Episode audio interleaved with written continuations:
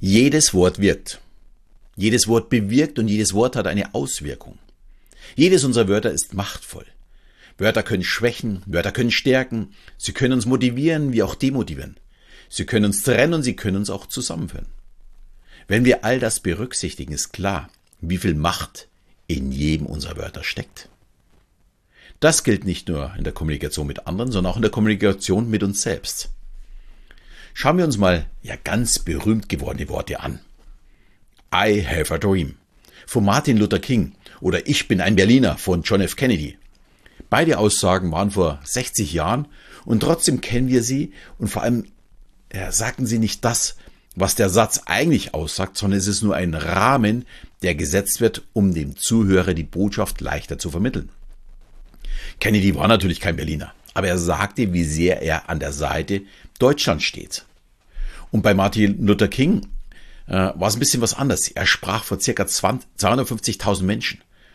Und er arbeitete die, Re die Rede, die er hielt, bis ins kleinste Detail aus.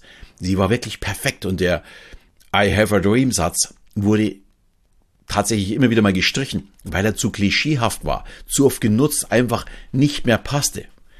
Und er hielt dann seine perfekte Rede, hielt sich an sein Manuskript. Es fehlte aber irgendwie die Emotion, die Bindung zu den 250.000 Menschen. Und kurz vor dem Ende begann er das Manuskript wegzulegen und sagte, I have a dream. Und er sprach dann seine Schlusspassagen frei und damit erreichte er damit auf einmal die komplette Masse. Es geht also nicht nur um das Wort, sondern auch mit welcher Emotion, zu welcher Gelegenheit und zu welchem Menschen ich sie ausspreche. In beiden Fällen sprechen wir vom Framing, also von äh, einem Rahmen geben.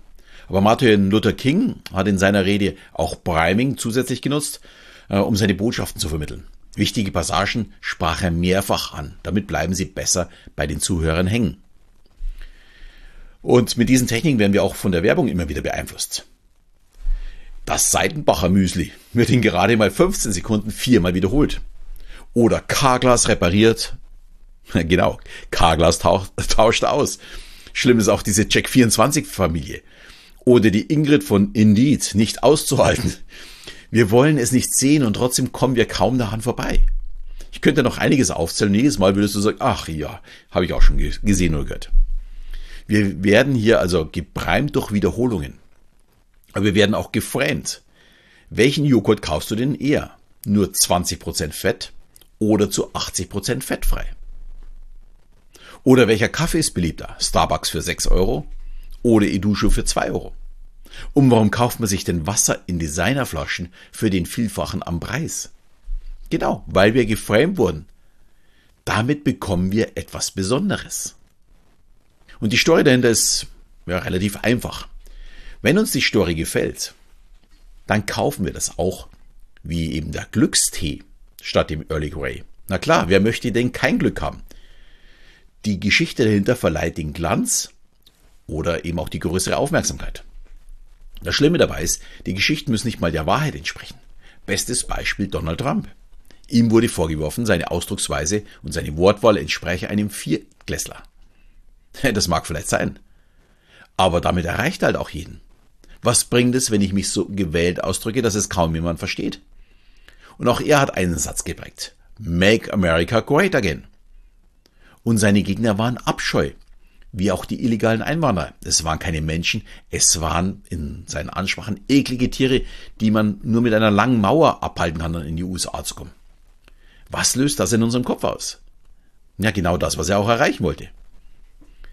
Er ist wirklich deutlich cleverer, als viele glauben.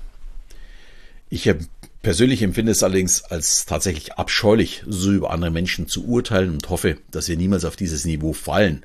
Auch wenn es bei uns ja auch so manch einen Ausfall mittlerweile gibt. Aber das Trump-Niveau haben wir dann tatsächlich noch nicht erreicht.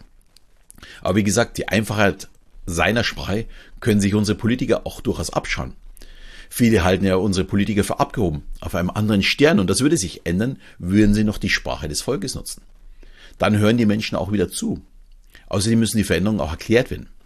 Wenn ich sage, wir benötigen ein Heizungsgesetz, um die Pariser Klimaziele zu erreichen, dann hat diese Aussage überhaupt nichts Brauchbares für uns. Es ist heiße Luft, ohne irgendeinen Inhalt. Damit kann kein Mensch was anfangen. Wenn ich dagegen äh, aufzeige, was uns das Klima zukünftig an Geld kostet und dass dieses finanziert werden muss, und zwar an der Stelle, wo es nötig ist, also äh, Kohle, Gas, Erdöl und so weiter, und dass wir jetzt handeln müssen, nicht um das Klima zu retten, sondern um weiterhin unseren Wohlstand zu halten, dann hören vielleicht ein paar Menschen mehr zu. Und wenn klar ist, 2026 kostet der Sprit über drei Euro und Gasheizung und Ölheizung im gleichen Maße äh, auch steigen werden, dann wird sich jeder bei einer Neuanschaffung Gedanken machen, wie er sich entscheidet. Wer auch sehr viel mit Frames arbeitet, sind all diejenigen, die viele Menschen auf die Straße holen.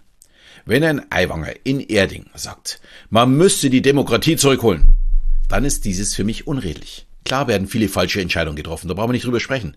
Aber von demokratisch gewählten Parteien. Also es ist Demokratie. Oder Klimaaktivisten, die vom Untergang der Erde sprechen. Klar müssen wir etwas tun, aber die Aussage, wir haben nur noch acht Jahre Zeit, ist dann doch vielleicht ein paar Regale zu hoch angesetzt. Hat nur das Ziel, mit diesem Frame Angst zu schüren und auch das ist für mich nicht in Ordnung. Aber schauen wir uns doch einfach auch mal die Kommunikation mit uns selbst an. Auch da spielt jedes Wort eine große Rolle. Keiner mag mich. Äh, wirklich? Mag dich wirklich gar keiner? Oder meinst du wirklich gar keiner? Also ich mag dich zum Beispiel. Oder ich wurde von meinem Chef enttäuscht. Finde ich super, dass du enttäuscht wurdest. Es wurde auch wirklich mal Zeit, dass diese Täuschung ein Ende hat. Jetzt wird ehrlich miteinander umgegangen. Denn schau dir mal das Wort an. Es ist das Ende vom Täuschen. Enttäuscht. Ja, es gibt viele Dinge, wo wir miteinander sprechen und wo vielleicht ja gar nicht so gut sind für uns. Ich werde dieses Thema Kommunikation in der nächsten Zeit noch einige Male aufgreifen und möchte nochmal auf mein Buch Die Geheimnisse eines Mentalisten aufmerksam machen.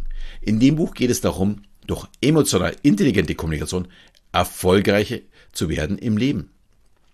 Und denk immer daran, unbedachte Worte richten so viel Unheil an, weil die anderen noch darüber nachdenken, während man selbst schon wieder vergessen hat, was man gesagt hat.